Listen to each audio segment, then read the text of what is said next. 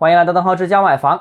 一座城市哪里的房价才有前途？这个问题呢是众说纷纭。有人说核心城区才有价值，有人说重点发展新区才有前途，也有人认为价格洼地最适合出手。我认为啊，以上观点都是对的。但最重要的核心要素是什么呢？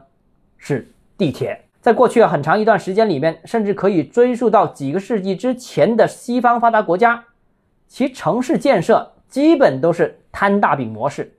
也就是逐步从中心往外进行扩张，不断的把外围郊区变成城区，又把远郊变成近郊。但随着人口规模越来越大，这种发展模式的弊病也越来越明显。比如啊，核心城区人口密度过大，人口过于拥挤，区内交通拥堵等等。另外呢，随着科技不断进步，地铁的发明，而且规模越来越大，使得城市空间的拓展有可能不再采用过去这种。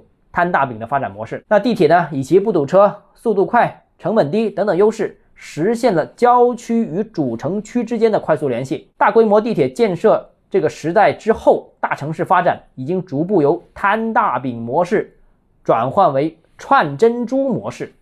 也就是说，一个主城区若干外围副中心、片区中心，那中心与中心之间呢，全部通过地铁串联，而。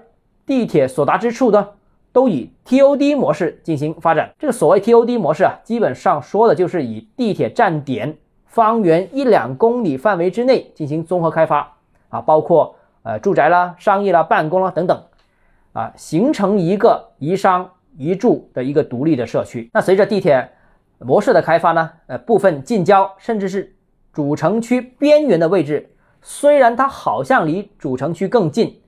但很可能它的使用价值反而比不过一些远郊的已经通达地铁的更加方便，并且啊，站点周边的物业的价值呢，可能比这些还更高。因为在人口密集的大城市，自驾车出行并不属于最经济、最高效的出行方式，而地铁呢，是大城市出行的解决方案，也是解决不动产价值和价格的锚。好了，今天节目到这里啊，如果你个人。购房有其他疑问想跟我交流的话，欢迎私信我或者添加我个人微信，账号是教买房六个字拼音首字母小写，就是微信号 d h e z j m f。